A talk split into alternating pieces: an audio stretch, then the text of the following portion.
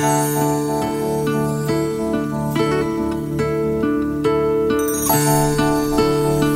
son las 9 de la mañana de este día lunes 22 de julio del 2019. Bienvenidos a este tiempo.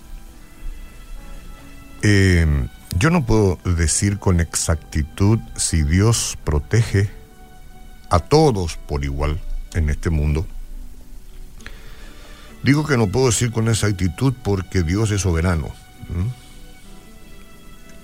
Sin embargo, yo entiendo que los que confían en Jehová, los que son así como el monte de Sión que no se mueven, sino que permanecen sin dudar, Él les cumple la promesa y la posibilidad de protegerlos en medio de la tormenta es altísima, altísima.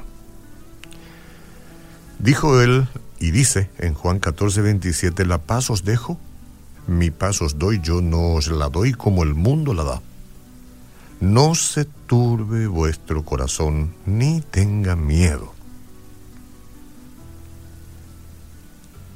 Las tormentas hablando en términos de los problemas emocionales, las tormentas emocionales pueden ser tan difíciles de manejar como las tormentas físicas, ¿no? Las del viento, las de este, los tifones, huracanes y todo eso. La tristeza, el temor y la preocupación pueden producir en nosotros una gran agitación y puede ser devastadora.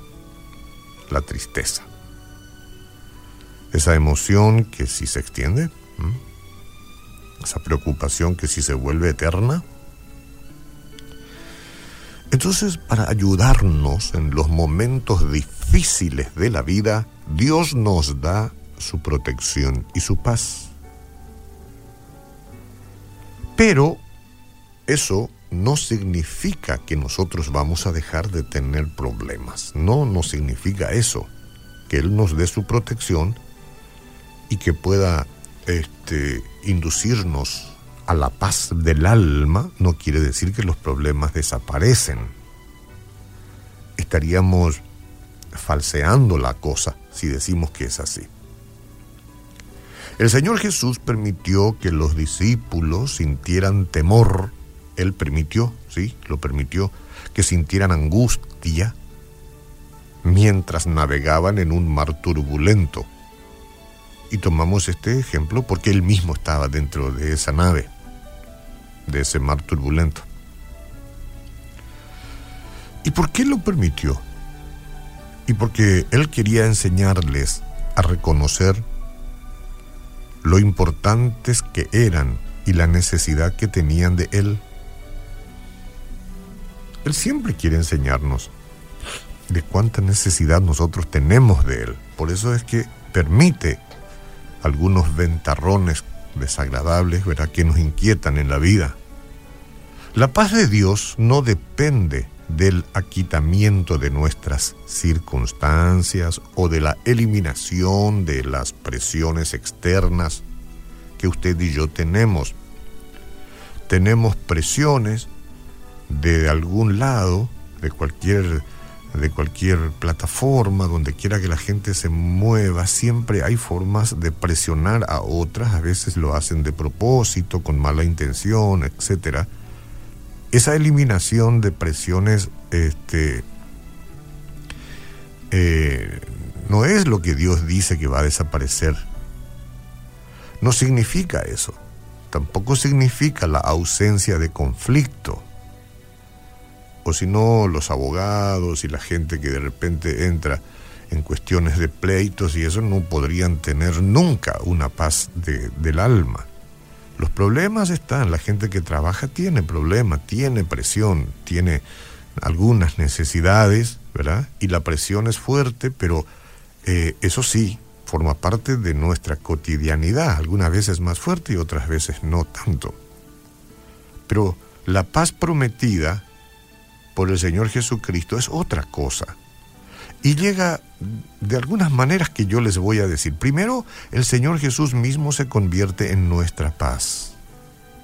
Por su muerte, Él nos ha reconciliado con el Padre, cuidado, con el Padre. Estamos reconciliados ahí. Y ya no somos sus enemigos. En Dios podemos estar tranquilos. Luego, cuando nuestra relación con el Padre es buena, podemos vivir en paz con nuestro prójimo también, que es muy importante. Cuidado, vivir en paz con nuestro prójimo, hacer algo para estar en paz con ellos, porque Él es nuestra paz, que de ambos pueblos hizo uno derribando la pared intermedia de separación. A veces nosotros tenemos paredes que nos separan de las personas, del prójimo. Y ya no tiene razón de ser. Tenemos que vivir en paz, buscar la paz. Por medio del Señor tenemos el poder de decidir perdonar, de no guardar un registro de agravios y de demostrar amor a las personas que nos rechazan incluso.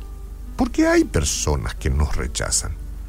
Por muchos motivos. Bueno, no está mal que revisemos un poco si es que hay algo que podemos cambiar para resultar un poquito más agradable a las personas que no nos quieren, pero así todo si no lo logramos, entonces demostrar amor a esas personas es mucho mejor que anotarlos en nuestro registro de este resentimiento.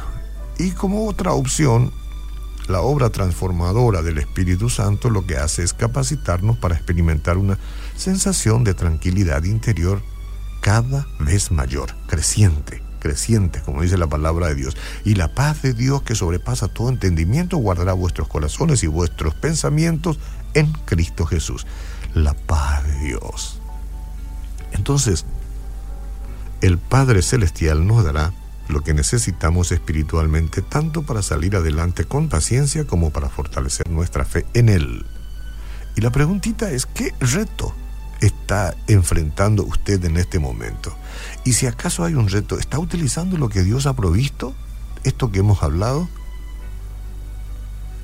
No es lo que el sistema del mundo bajo los gobiernos de este mundo ofrece.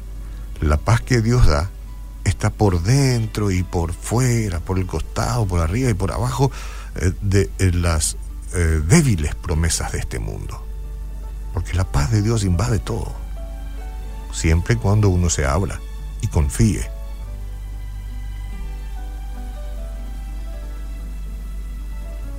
No será nunca un llamado este, que parezca nomás no, siempre va a ser una cuestión de ayudarnos en las circunstancias. Todas ellas están previstas en las manos del Señor. Y ese agitado corazón debe convertirse en uno que tiene paz.